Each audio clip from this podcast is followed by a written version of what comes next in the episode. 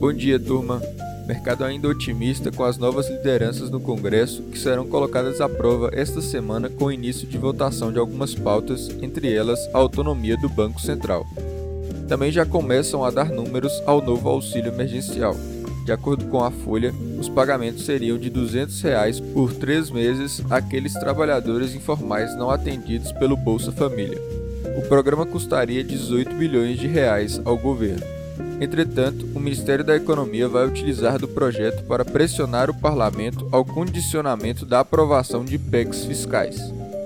Nos Estados Unidos, o pacote de estímulos de Joe Biden está cada vez mais próximo depois do legislativo aprovar uma resolução orçamentária que agora possibilita a aprovação de projetos com maioria simples no Senado.